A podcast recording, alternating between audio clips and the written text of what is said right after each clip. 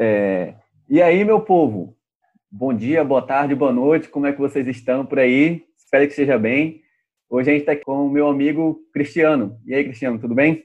Tudo bem, Arlano? Oi, pessoal. Um prazer estar aqui com vocês. Espero que a gente tenha um tempo de enriquecimento da memória, enriquecimento do intelecto e a gente também expanda os nossos repertórios aí. isso aí, isso aí. Hoje a gente vai, vai conversar um pouco sobre como a gente deve ler a Bíblia. Né? A gente sabe que a Bíblia é muito importante para a gente ter nossa relação com Deus, a gente conhecer mais a Deus. E eu trouxe o Cristiano aqui hoje para a gente conversar um pouco. É, o Cristiano tem bastante conhecimento com relação à leitura, à interpretação, não só da Bíblia, mas de outros gêneros gerais, né? Do, interpretação de texto no geral. E eu trouxe ele aqui para ele nos ajudar com isso hoje, né? para a gente ter alguns parâmetros e entender um pouco melhor como a gente pode aproveitar mais as nossas leituras da Bíblia. Certo, Cristiano? Muito bem. Tema instigante e também necessário, né? Com certeza. Para todo mundo.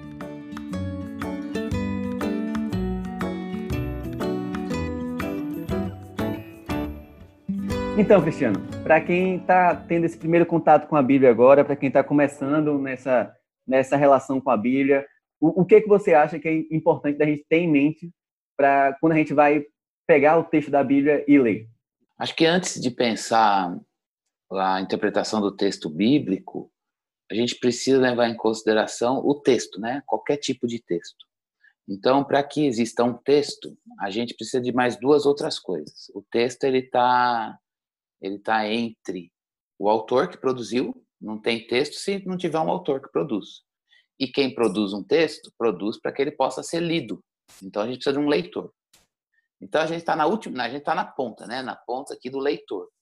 Mas para chegar o texto no leitor, precisou existir um autor que produziu a obra, que é o texto, e agora chegou nas mãos do leitor eu acho que um primeiro ponto, assim, não é um primeiro ponto para interpretar, mas acho que uma, um ponto de partida para o leitor é ele saber é, quem é que produziu esse texto e que tipo de texto é esse.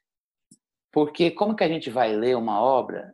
A gente, a gente quando vai ler uma obra, seja ela o que for, a gente tem que ter alguns conhecimentos prévios que vão nos ajudar a compreender melhor aquilo que a gente tem em mãos. Quando faltam esses conhecimentos prévios sobre o autor, sobre a própria obra, talvez a gente vá ter o nosso primeiro contato com o texto e ele pode ser um contato frustrante. Aquelas, aquelas vezes que você vai ler um texto e você diz, puxa, mas não estou entendendo nada, não sei o que, que esse texto quer falar, eu não sei por que, que ele escreve, que, por, por que, que ele foi escrito, qual a mensagem dele. E aí a gente às vezes até encontra, já passei por muito, muito por isso na vida, assim, na vida escolar, é, porque você vai direto para o texto sem saber qual a razão de ser dele, por que, ele foi escrito, quando ele foi escrito, com que objetivos ele foi escrito, é, quais são as características internas desse texto. Então, um primeiro, acho que um, uma base para o leitor pegar não só a Bíblia, mas qualquer tipo de texto, é ele ter todas as, as, as circunstâncias, todas as, conhecer o que é possível ser, ser conhecido do autor e também das circunstâncias de produção daquele texto, porque isso vai, de alguma forma, dar repertório para o leitor, para que ele possa ir para o texto já é, sabendo o que, qual é a razão de, da existência daquele texto. Então, acho que esse é, é o primeiro ponto. Assim. É que você meio que molda a sua expectativa, né? Quando você vai chegar até aquele Exato. texto. Exato. Às vai... às, às, vezes a gente se livra de, das surpresas, né? Uhum. Às vezes, por exemplo, você vai ler um texto que ele é muito técnico e difícil. Você, quando faz essa pesquisa prévia, você já sabe disso. Mas aí, mesmo que ele seja um texto muito técnico, com muitas palavras da área do conhecimento, ou muito técnico, muito específicas, você já você não vai descobrir isso na pesquisa que você faz antes da leitura, você já ganha conhecimento e aí você já se prepara, já se condiciona para isso. Né? Então é muito importante. Acho que é uma base é ter repertório sobre o autor, sobre a obra, para que haja uma compreensão, é, a, a, necessidade desse nivelamento, né? para a gente já não ser pego de surpresa na leitura. A gente já vai preparado, sabendo aquilo que o livro vai nos oferecer. Isso. Mas, e aí, no caso da Bíblia, é, essa questão do autor, como é que fica? Porque a Bíblia ela tem um bocado de autor, né? Como é que a gente faz com isso aí? Pois é. Então agora vamos por partes. Então já que a gente falou que tem uma tríade, né? Essa tríade ela é vem desde do, da, da, teoria literária clássica, né? É, sempre vai ter um autor, uma obra e o leitor ou os leitores. Então vamos pensar um pouco no autor especificamente no texto bíblico. Aí a gente vai ter, a gente vai cair no campo das confissões, né? Não apenas a questão técnica de que há um autor que produziu uma obra, mas a gente também vai trazer um pouco de confissão de fé, nesse sentido que eu quero dizer, né? Porque a partir de uma confissão de fé cristã, a gente entende o texto bíblico como é, é, uma, uma confissão de fé cristã uh, e mais delimitada ainda, né? Entende o texto bíblico como um texto que tem autoria humana, então foi escrito por homens, mas também autoria divina. E como é que fica essa autoria, esse, esse contato? Uma obra com dois autores, um divino e um humano. É, a gente entende que o, o autor divino, que é Deus, ele decidiu se revelar. E quando ele quis se revelar ao homem, ele se revelou em texto, em palavra, em verbo, né? A ideia é essa. E aí é, ele colocou esse conhecimento, essa revelação em homens comuns mas de, de maneira que esses homens, ao escreverem, eles eram homens do seu tempo, com o seu conhecimento de linguagem, com o seu conhecimento de mundo, imersos na vida social, mas o conteúdo, em termos de mensagem, foi revelado, posto dentro deles por um ato divino. Então é nesse sentido que a gente diz que a Bíblia tem um autor divino e um autor humano. A escrita é a do homem, né? Então, é, é, eu vou forçar, tá? É como se fosse o português deles. Então, você pode comparar o português do Paulo com o português do Pedro. Na verdade, seria o grego do Paulo com o grego do Pedro. Uhum. A gente pode comparar a escrita de Moisés com a escrita de um salmo de Davi, por exemplo, ou de um outro profeta. Você vai, a gente vai perceber as diferenças é, no, no emprego da palavra, na construção de uma frase? Claro que vai. A gente vai perceber isso nas questões da linguagem da língua e da linguagem? Com certeza. Agora, a mensagem que eles estão colocando naquela gramática, com aqueles termos que eles usaram, não foi criada por eles. O conteúdo foi revelado, posto dentro deles por um ato divino. Então, é nesse sentido que a gente vê uma imbricação de autor humano com autor divino. Por que é importante a gente saber disso? Porque uh, a gente não pode, muitas pessoas ah, acham que a Bíblia é um livro mágico, né? então pega e abre, põe na sala da tua casa que vai espantar tudo de mal, porque o autor é divino. Uh, não é bem assim. A Bíblia ela é, tem um autor divino, mas ele se revelou, ele colocou essa revelação nos autores humanos. E os autores humanos, quando escreveram, eles escreveram como homens do seu tempo. Então, o que, que significa isso? Significa que não é um livro inferior e nem superior Inferior no sentido, ah, então tranquilo, porque foi escrito por pescador, então é um livro facinho de ler. Não é, não. Ah, esses homens eram homens de uma sociedade que não existe mais. Falavam uma língua que a gente não vê mais. A gente não. Ah, eu vou lá na Grécia e vou falar o grego lá e vou aprender a ler a Bíblia.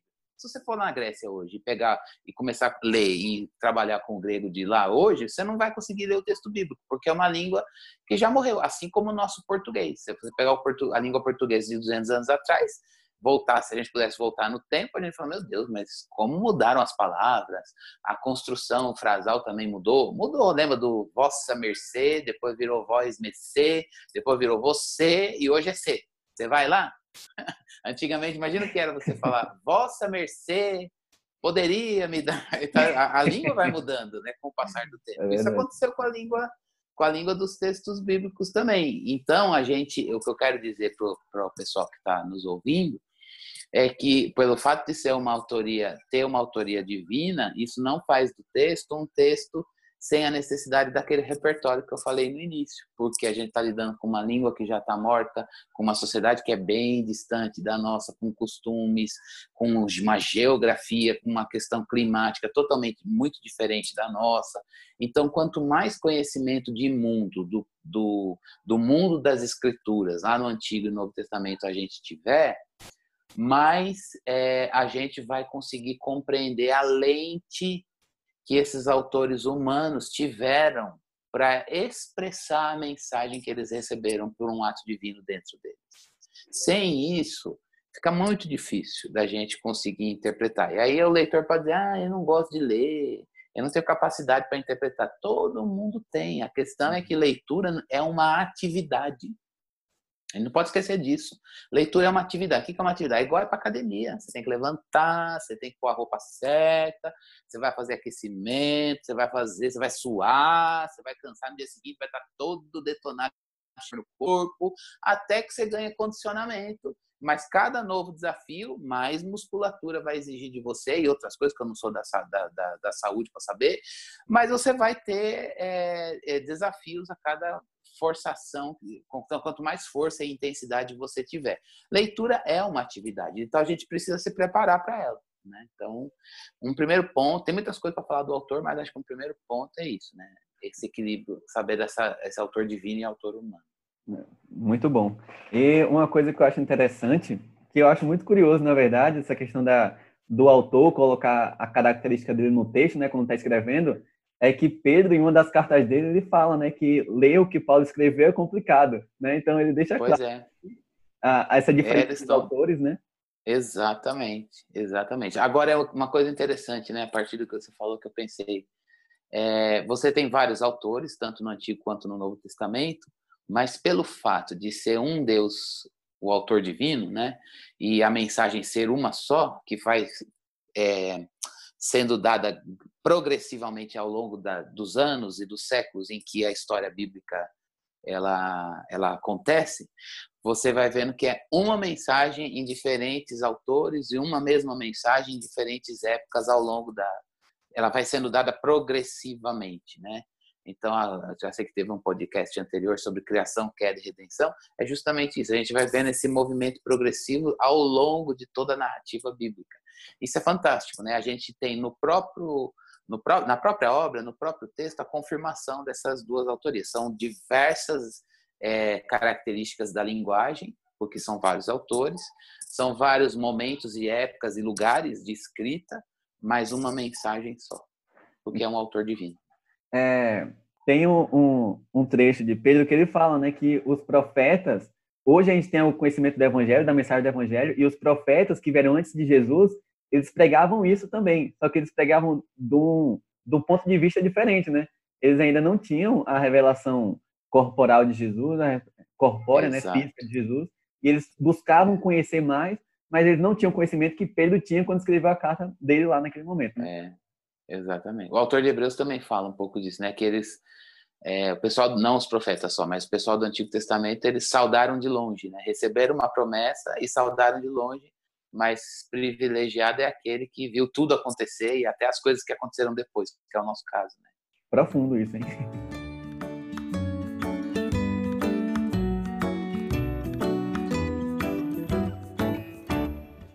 E aí, o segundo ponto da tríade agora é o o texto, certo?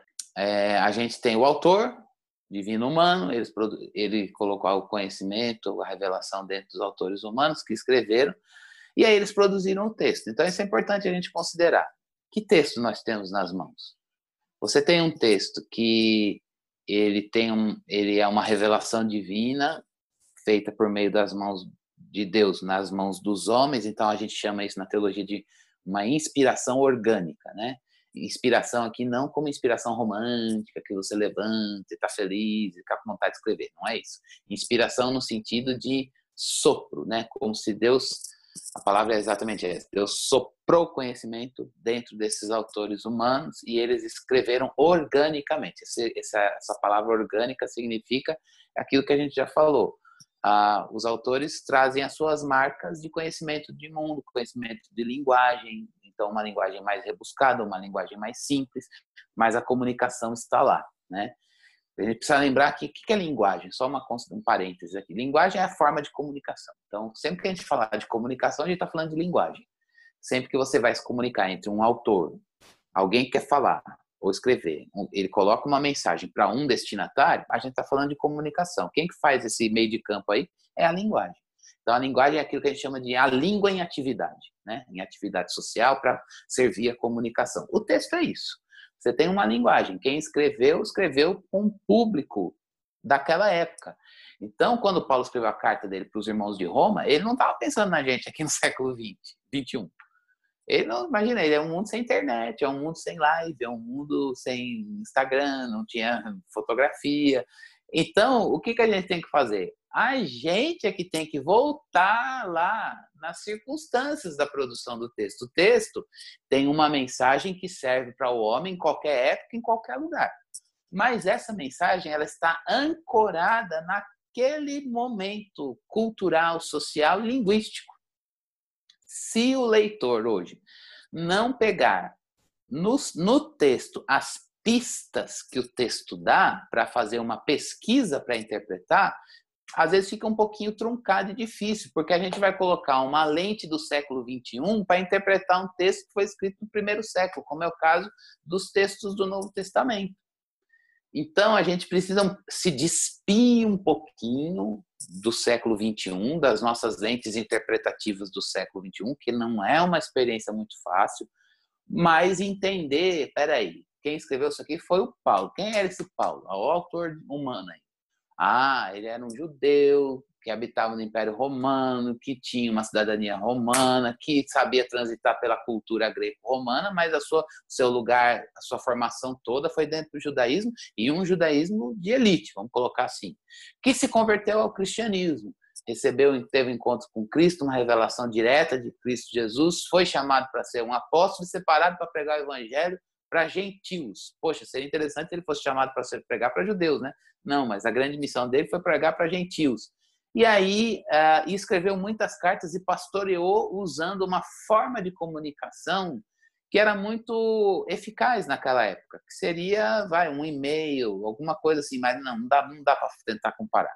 É, carta, pô, ele viu no gênero, nessa, nessa forma de escrita, uma forma eficaz para poder pastorear as igrejas que ele mesmo fundou, foi fundando, e aí ele revisitava essas igrejas por meio de seus discípulos, Timóteo, Epafrodito, que visitavam, e traziam as correspondências e levavam as correspondências dele. Então isso é muito interessante da gente levar em consideração. Poxa, ele escreveu para um leitor daquela época. Quem era esse leitor? Qual era a situação dele? O que, que eles estavam passando? Por que, que ele escreveu? É, então, se a gente não não pegar as pistas que o texto nos dá, então quando a gente às vezes a gente quando vai ler a carta de Paulo aos Romanos a gente ignora aquela primeiro versículo que é, Paulo servo de Jesus Cristo chamado para ser apóstolo separado para o Evangelho de Deus. Se a gente for fazer uma leitura mais superficial, fala, tá bom, já sei que é Paulo. Que que, ah, os santos e amados que estão em Roma. Ah, tá, escrevendo, Paulo escrevendo, vamos simplificar, Paulo escrevendo para a igreja de Roma. Mas qual a relação entre ele e essa igreja? Ah, ele fundou essa igreja? Poxa, a gente está falando de uma igreja na capital do império. Que que essa, como que essa igreja vivia? Ela era uma igreja clandestina ou não era? São coisas que eu não preciso, que eu, eu são importantes que eu saiba aquilo que é possível saber para que eu consiga compreender o texto. E uma outra coisa a gente precisa entender também é que cada autor, ao longo desde o Antigo ao Novo Testamento, até o Novo Testamento, quando eles é, foram escrever os seus textos, eles usaram aquilo que a gente, na, na área das letras, a gente chama de gênero textual. Eles usaram gêneros textuais diferentes. Nem todo mundo escreveu carta, nem todo mundo escreveu narrativa, nem todo mundo escreveu poema ou salmo, nem todo mundo escreveu um provérbio, sabe? Aquelas enigma, aquelas. Do, eu coloco muito conteúdo em, dois, em duas frases. É, nem todo mundo fez isso. Por que, que cada autor escolheu eu vou usar uma palavra que o pessoal da letra vai me matar. Mas um tipo, gênero não é um tipo, mas é só para a gente falar, não estou falando tecnicamente. Por que, que um escreveu, ah, eu vou colocar esse conteúdo, isso aqui da carta da conta? Ah, não, eu vou fazer uma narrativa, vou fazer um, uma espécie de narrativa e vou uma narrativa bem singular, que é o caso dos evangelhos.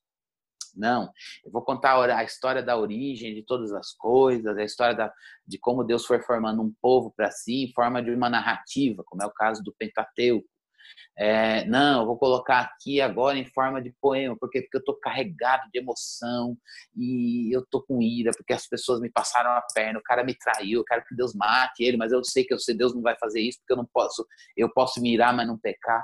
Então eu vou rasgar as minhas emoções que estão todas eu estou com muita areia, mas eu vou rasgar isso diante de Deus. Como que eu vou fazer isso? Eu vou fazer uma, um texto que eu possa colocar uma linguagem muito emotiva, muito, colocar todas as minhas emoções ali. Num texto narrativo, ah, era uma vez, não dá certo. Era uma vez um homem que estava irado. Não, num texto, quando você está irado ou quando você está muito feliz, você quer falar assim: Deus, eu quero matar alguém. Deus, eu quero, eu quero que o Senhor me segure. Por quê? Porque você consegue expressar o que você está pensando, o que você está sentindo. Então é importante que o leitor saiba que a Bíblia está carregada de gêneros textuais. E a gente precisa conhecer as características de cada gênero. Então, no Antigo Testamento, você tem narrativa. O narrativo, o que, que é? É o contar história. Era uma vez um homem que fez assim. Nananana. Então, alguém tá, tem uma voz que está contando uma história para gente. Quando a gente chega nos Salmos, não tem mais ninguém contando. É um camarada que está rasgando o coração diante de Deus. E com tudo que está dentro dele, sem reserva nenhuma. Então, se tem podridão, ele está dizendo, eu sou podre. Se tem raiva, ele está dizendo, eu quero matar alguém. Se ele está transbordando de um êxtase diante de Deus, ele está dizendo, olha, eu ficaria aqui, mais vale um dia nos teus atos do que mil fora dele. Davi, eu ficaria às vigílias da noite, assim, nas vigílias da noite eu fico meditando no Senhor. Eu estou embriagado de Deus. É, ou então o outro que olha o ajuntamento do povo e diz: Meu Deus, que coisa linda, aquele povo indo para Jerusalém para adorar. É uma coisa maravilhosa. Quão bom e quão suave é ver os irmãos vivendo em união. É, isso traz unção, é um óleo que transborda e vai transbordando, e vai jorrando, e vai jorrando, e vai jorrando. É uma romaria linda de se ver aquele povo e Deus indo com eles. Eu tô eu estou muito alegre com tudo isso. Ou então aqueles momentos, Deus, cadê você? E aí? Você, eu, eu creio no Senhor, o Senhor sumiu e não vai responder minha oração, não? Parece que o Senhor. E o meu inimigo? A vida dele é, é tranquila, a minha é sofrimento. Olha, eu estou ficando louco, Deus. Salmo 73. Eu não quero. Minha, tá, minha cabeça não entende. É, pesa demais. Mas quando eu entrei no santuário de Deus, lá eu entendi. Ah, agora entendi. Eu tenho. A quem tenho eu no céu, se não a ti? Então, é, a gente perceber essas diferenças. E profecia? Profecia é o profeta, né? Quando ele escreve, ele recebe uma mensagem, vai lá e fala para o povo assim, assim. Aí começa: Assim diz o Senhor, volta a Israel, porque pelos teus pecados estás caído. Tende convosco palavras de arrependimento. Converta-se ao Senhor, diz ele. Meu Deus, então são coisas, são formas de escrita muito diferentes. No, Novo Testamento a gente começa, então no Antigo Testamento a gente tem narrativa, a gente tem poema, a gente tem enigma e provérbio, a gente tem profecia. Aí a gente tem também no Novo Testamento uma narrativa um pouco diferente da do Antigo, que é o Evangelho, que é uma narrativa centrada em cima de uma única pessoa, que é Jesus. Depois a gente tem cartas. Depois a gente tem um livro de história, que é o livro de Atos, né? É, o mesmo Lucas, que escreveu o Evangelho, fez uma obra em dois volumes, uma história sobre Jesus e outra história sobre a igreja de Jesus Cristo, que ele fundou. E aí a gente tem uma literatura que finaliza o texto, que é a literatura apocalíptica, uma literatura com uma carga na linguagem cheia de símbolos, uh, cheia de mistério, porque quer falar de coisas que foram reveladas, coisas ocultas que foram reveladas e que são coisas do fora do tempo. Como que você vai colocar a eternidade na linguagem? Linguagem é coisa do tempo, não cabe mas ele tenta pôr, e aí ele recorre a símbolos. Entender essas diferenças, então você vai falar assim, poxa, a maneira como você lê um salmo não é a maneira como você lê um apocalipse. É isso que tem que ficar claro para o leitor. Por quê? Porque os salmos é oração, é o coração rasgado. Então você lê, você não tem dificuldade para entender. Agora, quando você vai para a literatura apocalíptica, você fala, ah, não, peraí o João usou um monte de símbolo. Que símbolo? Símbolo da Bíblia. Se você tem pouco repertório do reper... o João, quando ele escreveu o texto de Apocalipse, ele usou o repertório que ele tinha de Bíblia, de Antigo Testamento. Então, se eu não entendo o repertório de João, eu não vou entender. Por que, que ele chama a, a muita coisa de a Babilônia? Ah, sei lá, se fosse com a gente hoje, eu chamaria de. Não vou nem usar o nome aqui, eu usaria. Eu não ia usar Babilônia, não tem nada a ver com o meu mundo eu ia usar. Mas para o João tinha tudo a ver, porque ele tinha a Babilônia de Daniel na cabeça. Então, o que, é que significava essa Babilônia para o João no momento em que ele escreveu, para o repertório que ele tinha? Está vendo como a gente precisa fazer uma pesquisa antes para entender o texto? Sem isso fica muito difícil. Acho que está ficando meio monólogo e aula, né? Então, não, joga a bola para você. Eu estou achando perfeito. e essa, essa ideia que você falou da pesquisa, eu acho muito interessante, porque ela pode ser sim uma pesquisa de você ir em outros livros e pesquisar a história de Israel e outras coisas, e contextos históricos e tudo mais, como o caso de Roma, que você falou, por exemplo, aí de Paulo, mas também pode ser de você ler a Bíblia, né? E pela própria leitura da Bíblia, você entender o que a Bíblia está falando mais para frente. Concorda? Exato, exatamente, exatamente. É que isso é interessante. Às vezes a gente fala assim, ah, eu não quero que fique é, soe para o pessoal assim, ah, então eu tenho que estar na biblioteca em casa para poder começar a ler a Bíblia. Eu tenho que fazer um curso de 50 mil anos para começar a ler, porque eu, até eu entender tudo de Roma. Não. Vá ao texto. O texto te dá as pistas. E à medida que você, à medida que você é, sentir uma dificuldade, por exemplo, você está lendo, me ajuda aí, Erlan, uma passagem que é, exige uma pesquisazinha aí, seja de cultura, contexto ou sociedade da época antiga. Você que está lendo aí. Eu acho que o próprio exemplo do, do João que você deu aí é interessante, a questão da Babilônia, por exemplo. Pronto, então você está lendo lá Apocalipse, vou me aventurar a ler Apocalipse. E aí surgiu, é, caiu a Babilônia. Aí você fala, meu Deus, mas Babilônia, onde é que está isso no mapa? No nosso mapa já não tem mais, né? no mapa do mundo contemporâneo, só tem no mundo antigo. Então pronto, pode ser que para você Babilônia seja uma página em branco. O que, é que eu te aconselharia? Vai pesquisar um pouco sobre Babilônia. Não vai fazer um curso de teologia para entender o que é Babilônia. Mas vai pesquisar. E aí, hum, só toma um cuidado com as suas fontes de informação. Porque com o mundo tecnológico hoje, a gente, a informação não é um problema para nós. O problema não é acessar, o problema é que a gente está saturado de informação. Então, como você tem muita oferta, tenta ser um pouco criterioso nas fontes das informações que vão chegar para você. Mesmo que você dê um Google ou vá a um vídeo no YouTube, você vai encontrar muita tranqueira, mas você vai encontrar coisas, fontes boas. Você vai encontrar um videozinho lá, você vai encontrar. Um videozinho não é pejorativo, não, tá? É no sentido assim, você vai encontrar uma aula, você vai encontrar uma palestra, você vai encontrar algumas coisas que você vai, poxa, vale a pena ouvir isso daqui, porque que vai me ajudar a entender melhor. Então, é, vá ao texto. À medida que o texto der uma pista para você, te de, ele colocar um obstáculo é, para você, para e faz a pesquisa e volta. Então, é, é, é, aí você vai falar, mas ah, é assim que lê? Eu quero dizer para você que qualquer tipo de texto é assim que lê. Volto a dizer, leitura é uma atividade. A gente acha que leitura é deitar na rede. É, é. Ler salmo na rede é uma benção. É uma, é uma alegria. Agora, ler Apocalipse, você tem que ler no escritório, com o computador aberto do lado. Apareceu Babilônia, deixa eu dar uma pausa. Aí você volta para o texto, entendeu? Então... E, e, aí, mesmo no Salmo, é, isso que você falou aí é muito interessante, que o, o salmista, o meu professor de, de hermenêutica falou isso uma vez e ficou na minha cabeça, que o, a linguagem do Salmo é uma linguagem do homem falando para Deus e aquilo muitas vezes representa o que a gente está sentindo para Deus também, né? Então, quando você Exatamente. pega o salmo, muitas vezes você, você se identifica com o que o salmista está falando. Mas aí, voltando para o que você falou, é, o salmista está expressando a, a, a emoção dele, mas como autor humano, ele usou as ferramentas que ele tinha na época. Ah, sim. E aí tem as figuras que ele usa, é, os que confiam no Senhor são como um monte de Sião. Pronto. O que é, monte de Sião? O que, que aconteceu? É, que, como é que eu vou entender isso? Para nós é página em branco, né? Tá legal, Deus abençoe. Monte de Sião. para nós isso não significa nada. Então, isso exige, exatamente, isso exige da gente. Mas aí eu acho isso interessante. Você vai para a leitura e o texto colocou para você Monte de Sião. Você fala, eu não tenho repertório para entender o que significava Monte de Sião. Aí você vai para a pesquisa, né? E com base nisso, a gente vai expandindo o nosso repertório, expandindo o nosso repertório.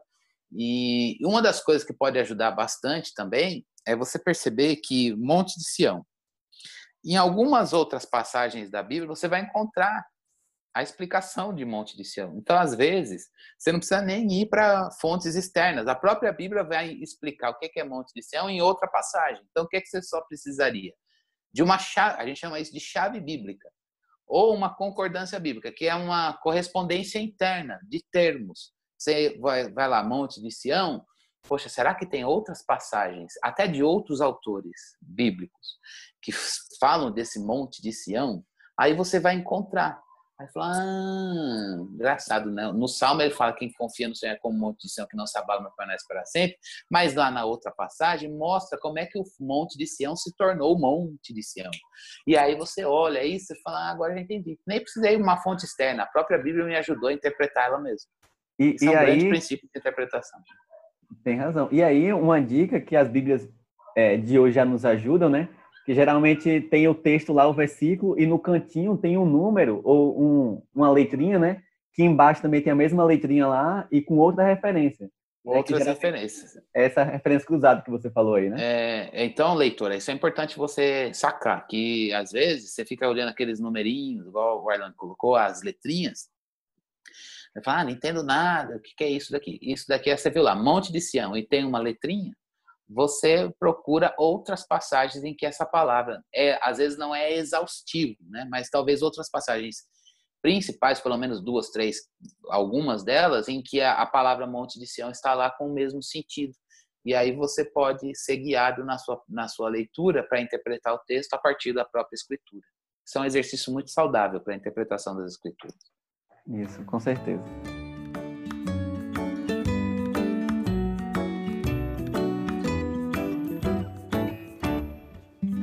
E aí, é, a gente chega agora no último, no último é, ponto, né, na nossa tríade, como você falou aí, que é nós Sim. enquanto leitores. Como é que a gente se Exatamente. coloca diante desse, desse autor, né, que é duplo, como você falou, né, que é Deus e o homem, o, o texto, que a gente já entendeu aqui que ele tem vários gêneros, tem várias peculiaridades, e como que a gente se coloca diante disso? Então, agora a gente chega no leitor, agora é a nossa responsabilidade de fato. O autor se revelou, o, o autor de Humano escreveu, colocou o mundo da época no texto, então é importante a gente saber, saindo do texto para o leitor, é que não existe texto sem contexto. Você precisa entender o contexto são as circunstâncias de produção daquele texto, que envolve tanto língua e mundo da época. Quanto mais você tiver um alfabetismo disso, melhor você vai entender. Ah, Cristiano, faço o curso? Não. Parta do texto e vá buscando as informações, dentro do próprio texto e fora dele. Agora, quando chega no leitor, é, o leitor é aquele que vai receber a mensagem. Agora a gente vamos pensar o que, que é receber a mensagem. Eu vou voltar para aquele ponto de que a leitura é uma atividade. Cabe ao leitor desempenhar bem essa atividade. Ah, tem um autor que é aquele, eh, os dois autores daquele que escreveram aquele livro Como Ler Livros, o Malcolm Adler, ele coloca uma coisa interessante. Ele diz que leitura é como se fosse uma um jogo de beisebol. A gente aqui no Brasil não está muito não é muita tradição para gente, mas ele diz que você o que que você tem no jogo de beisebol? O que que ele que que ele usa da metáfora, né? É o arremesso da bola. E aquele que vai pegar a bola, ele tem que se mexer para pegar. A bola às vezes vai lá embaixo, então ele põe a mão lá embaixo. A bola vai lá para cima, ele dá um salto e pega a bola. Leitor, o leitor, a, a ação do leitor é justamente esse movimento de não ficar parado. Ah, a bola foi lá em cima. O autor jogou a bola, que é o texto, e está lá em cima. Meu, se vira, dá um pulo e pega essa bola. Agora esse camarada é baixinho e joga a bola aqui embaixo. Abaixa e pega a bola embaixo. Agora esse, esse aí fica jogando uma bola lá e outra aqui. Estica os seus braços. Vai um para cá, outro para lá. É esse. O leitor é aquele que está o tempo todo em atividade para pegar a bola. Então, a gente precisa entender que essa atividade da leitura, do leitor, é, ela exige dele ah, várias coisas. Por pelo fato de ser um texto escrito por homens e numa época antiga, é a questão da pesquisa. Mas pelo fato de ser um texto de autoria divina, a gente não pode se esquecer que qual é o objetivo que Deus teve de, de se revelar e se revelar em texto? Porque ele quer ser conhecido. Aí você fala, nossa, que Deus egocêntrico, ele quer ser, ele quer ser conhecido, quer que a gente fique olhando para ele. Não, não é nada disso. É porque ele, esse mesmo Deus que se revelou, diz as Escrituras, e assim, particularmente eu creio, é que ele é o criador de todas as coisas. Ele criou para se relacionar, ele se revelou para relacionamento. Então a Bíblia, além de informar, traz uma mensagem que serve de base para o relacionamento com o Deus que se revelou. E esse relacionamento é possível. Então a gente pode pensar onde Deus se revelou de forma máxima no texto. Olha que privilégio. Entender isso nos dá um uhum. condicionamento também do coração, porque a gente depende desse Deus que revelou, esse Deus que se revelou, ele também pode nos guiar na leitura do texto. A gente diz que isso é, na Bíblia a gente diz que isso é iluminação. Iluminação significa a supervisão de Deus, a ação de Deus dentro de nós no momento da leitura, para que a gente entenda o texto no sentido que ele tem. Porque, é, embora tenha vários autores, é uma mensagem que Deus dá para o homem em qualquer, qualquer lugar. A captação dessa mensagem por parte do homem, em qualquer época ou em qualquer lugar do mundo, ela é uma obra dele mesmo. Então, do começo ao fim, da produção do texto, da revelação até a leitura, Deus está na administração desse, dessa, dessa tríade. Deus que se revelou, inspirou o autor humano, preservou o texto e agora atua no leitor. Então, a pergunta para nós hoje, você que está me ouvindo, é o quanto a gente está disponível também, não pra, só para a atividade leitora, mas o quanto a gente também está disponível para que esse Deus guie a gente na leitura para que a gente entenda cognitivamente o texto, mas ao mesmo tempo deixe esse texto cair ao coração. Porque a Bíblia tem essa dupla, dupla função, né? Ela penetra a mente, mas cai ao coração. E aí no coração, quando cai, era o confronto. O que é, que é esse confronto? É dizer, meu Deus, o texto mostra isso, meu coração está naquilo. Percebi um vácuo. Às vezes não, você vai dizer, meu Deus, o texto mostrou isso, meu coração está nisso. Uau, Deus está aqui. Então, essa experiência de formação de vida, ela é fundamental na vida do leitor. Agora, como que essa experiência vai acontecer? Pela atividade. Não é um ato mágico. Não é uma coisa, é sobrenatural nos efeitos, mas o processo é técnico, né? É, então é nesse sentido que a gente precisa também o leitor precisa é, ter um, uma atitude reverente ao Deus que se revelou. E essa atitude reverente, ela é na não preguiça, na atividade e ao mesmo tempo num coração humilde para dizer, pode falar, porque eu quero te ouvir.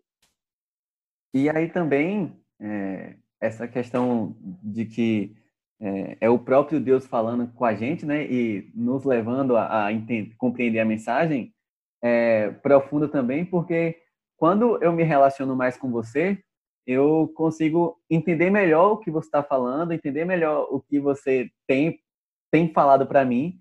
E acredito que com Deus é a mesma coisa, né? Como você falou, ele se revelou para a gente por meio do texto, e conforme a gente desenvolve um relacionamento com ele, não só na leitura da palavra, mas no dia a dia, na oração, na, na, na vida devocional com Deus, né? A gente passa a compreender melhor o que, que ele está falando com a gente por meio do texto, por meio de Paulo, por meio de Pedro, Moisés, de quem for. Exatamente. É importante, isso que Carla colocou, é a gente entender que o texto faz parte de um item de relacionamento. Né? E eles, eles são vários aspectos que se alimentam para o relacionamento com Deus. Então, vamos colocar dois, pelo menos, oração e leitura. Né? Você lê o texto e às vezes você se relaciona com Deus desse texto. Tem um autor, ele não é um teólogo da cátedra, mas eu gosto muito do que ele diz, que ele diz o quanto eu conheço da Bíblia ou da palavra é o quanto eu conheço do Deus da palavra. Então você conhece a palavra, isso é leitura, mas conhecer o Deus que se revelou na palavra é relacionamento, que se dá por meio da leitura. Então é uma instância última da leitura. E aí, geralmente, isso leva a gente a se relacionar. E se relacionar é falar, e se comunicar é orar. Né? Então é, é interessante você ler o texto e falar, poxa, esse Deus da Bíblia vai pautando o conhecimento de quem é esse Deus para que a gente também ore a Ele, fale com Ele, se relacione com Ele a partir do conhecimento que a gente teve da revelação que Ele fez dele mesmo. Então é uma coisa maravilhosa. É, tem razão. É, e aí, para a gente já caminhar para o final, a gente, você falou aqui, usou a linguagem da, da academia, né? Que eu também não sou muito da academia, mas a gente vai usar esse termo aqui. A questão de você começar com exercício, né? Se você começar na academia tentando levantar 200 quilos, você não vai levantar nada. Você vai ter muito trabalho para levantar. Talvez até se machuque, né? Tentando levantar muito peso. E o exemplo que você usou aqui do, do texto do, do Apocalipse é um texto complexo, né? É um texto profundo, talvez sejam uns 200 quilos que a gente tente levantar, que tenha uma mensagem muito figurada, como você falou, João usou muitas figuras dele lá. E para quem está no primeiro contato com a Bíblia, muita figura não vai entender. E aí eu queria te pedir uma orientação, né, para quem está nos ouvindo aí, é, por onde começar a ler a Bíblia? Você tem algum, alguma dica de como eu não, não, não conheço nada da Bíblia, nunca vi nada, por onde que eu começo? Acho que a gente pode, tem vários caminhos aí. A gente pode fazer uma leitura é, a partir da teologia bíblica, né, que é o que vocês viram, no, já foi visto no primeiro, nos primeiros programas, é, a partir da criação. Então, eu quero entender como é que surgiram todas as coisas. Então, eu vou para por esse tema da criação. É lógico que eu vou cair nos textos narrativos de, no Pentateuco, pelo menos. Criação e queda. E aí, agora eu quero entender a redenção. Eu vou para os evangelhos. Ou não, eu vou começar por gêneros, gêneros literários. Então, eu começo por um gênero narrativo. Gênero narrativo do Antigo Testamento, livro de Gênesis, pelo menos, para entender a criação e a queda. Agora eu vou lá para um gênero narrativo do Novo Testamento. Pega um evangelho, Marcos, que é um evangelho mais sucinto, ou Lucas, e vai até o livro de Atos, que é uma obra em dois volumes. Né? Eu vou em Lucas e vou lendo toda essa, essa história. Agora não, eu quero ver, já, tem, já entendi a criação, já entendi a, a queda, já entendi como o Messias veio, o Redentor. Agora eu quero ver o desdobramento, a, a vida até o fim do mundo, eu quero ver como é que é a vida. Eu vou ver como é que a igreja foi se configurando no pastoreio, ela foi aplicando o evangelho para a vida. Lê as cartas. As cartas é justamente a explicação do evangelho e a aplicação para a vida da igreja. Tem sempre esse movimento, né, de explicar e aplicar, explicar e aplicar para o mundo da época, né, para as circunstâncias que a igreja estava passando lá. Mas nessa aplicação a gente pega princípios que servem para nós também. Então é um outro exercício. Então acho que o leitor ele não pode ser guiado assim, vou abrir onde sair vai ler. Não, você precisa pensar. Eu indicaria um gênero narrativo do Antigo e do Novo, ou é, um evangelho para a gente entender a vida do Redentor e a partir do, da vida do Redentor buscar a criação e a queda no Antigo Testamento. Uh, uma segunda leitura ou uma leitura que dá para fazer em paralelo, né? Pegar um evangelho e lendo os Salmos como livro de oração, né? Como são vários homens em épocas e várias circunstâncias rasgando o coração diante de Deus. Então acho que isso dá para fazer em conjunto, descansa de uma leitura com outra, né? Estou lendo o Evangelho, quero ler sobre até a parte do ministério de Jesus na Galileia. Beleza. Ah, tô cansado, agora vou descansar. Leia um salmo. Então você vai intercalando. O que eu deixaria para o fim? Os textos proféticos do Antigo Testamento e a literatura e o Apocalipse. Por quê? Porque os textos proféticos, eles são facílimos de se entender também. Mas a questão é que eles exigem da gente também. Tem uma carga é, metafórica, simbólica muito grande e que aí, de fato, assim, a gente vai ter que interromper várias vezes para fazer as pesquisas de contexto, né? E então seria importante, talvez, ter um, pelo menos uma, um pano de fundo da história de Israel, do Antigo Testamento na cabeça, para entender em que momento cada profeta falou, o que estava acontecendo, é, assim, articular a vida do profeta com o rei. Um profeta sempre falou no reinado de alguém. Se eu não entender muito bem como é que foi a postura desse rei, eu não vou entender um pouco da mensagem que Deus deu para o profeta. Então eu deixaria isso para um segundo momento, mas assim, gênero narrativo do antigo e do novo. Uh, e junto com os salmos, acho que seria um primeiro, primeiro contato. Muito bom. E aí, conforme você vai pegando esse, essa, se adaptando com a linguagem, né? Se adaptando com esse exercício da leitura, você vai se aprofundando mais em outros, em outros temas. Né? Exatamente, exatamente. É, e aí também queria é, eu queria fazer a indicação, mas na verdade essa indicação foi você que fez para mim, eu estou só repassando, que é aquele livro Entendes o que lês. Né? Aquele livro me ajudou muito a, nesse processo de se adaptar com a linguagem da, da Bíblia, se adaptar com a, a, a, leitura e o estudo da Bíblia, né?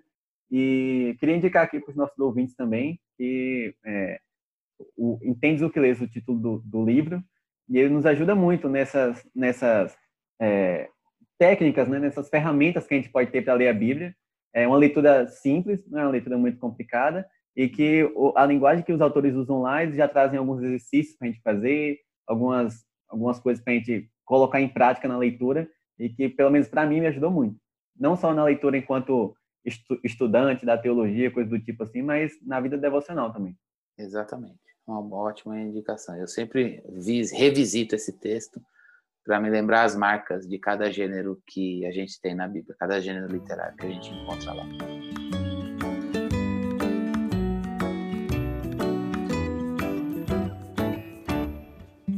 Então, eu acho que por hoje é isso, Cristiano. Você quer deixar mais alguma coisa aí, mais uma, uma orientação final para os nossos ouvintes? Quero agradecer, é um prazer a gente poder falar sobre leitura e leitor. e aplicado ao contexto bíblico, né, leitura e leitor da Bíblia, da Bíblia uh, isso me dá esperança de que a gente vai cada vez mais ter mais leitores do texto bíblico e não apenas ter mais leitores, mas leitores que leem com mais critérios, né, respeitando a natureza do texto. Acho que esse respeito à natureza do texto ele é fundamental para que a gente possa crescer na nossa própria leitura e, a, e arrebanhar um número maior, maior de leitores. Então, eu sou, sou, deixo minha palavra de agradecimento e de incentivo para que a gente cresça na leitura. Né? E a gente cada vez mais vai vendo, é, vai vendo a, a nossa transformação por meio dessa leitura. Amém. E é, espero que o, o Deus que inspirou, que é, deu essa sabedoria, esse discernimento aos autores lá, continue nos iluminando e nos ensinando a compreender Exatamente. melhor a mensagem dele. Né? Exatamente. Ele é um Deus que se revelou, mas é, é também é Deus presente. Né? E continua conosco. Amém. Aleluia. É. é, então é isso, Cristiano. Muito obrigado por estar com a gente aqui hoje. É, pessoal, fica aí algumas dicas nossas, algumas orientações nossas. E esperamos que vocês estejam aqui mais vezes com a gente, Cristiano, para nos orientar e Beleza. dar no, mais algumas dicas sobre essa leitura, essa relação com o texto. Ah, muito legal. Vamos, estou à disposição. Vamos marcar sim. Beleza? Valeu, pessoal. Até mais. Falou!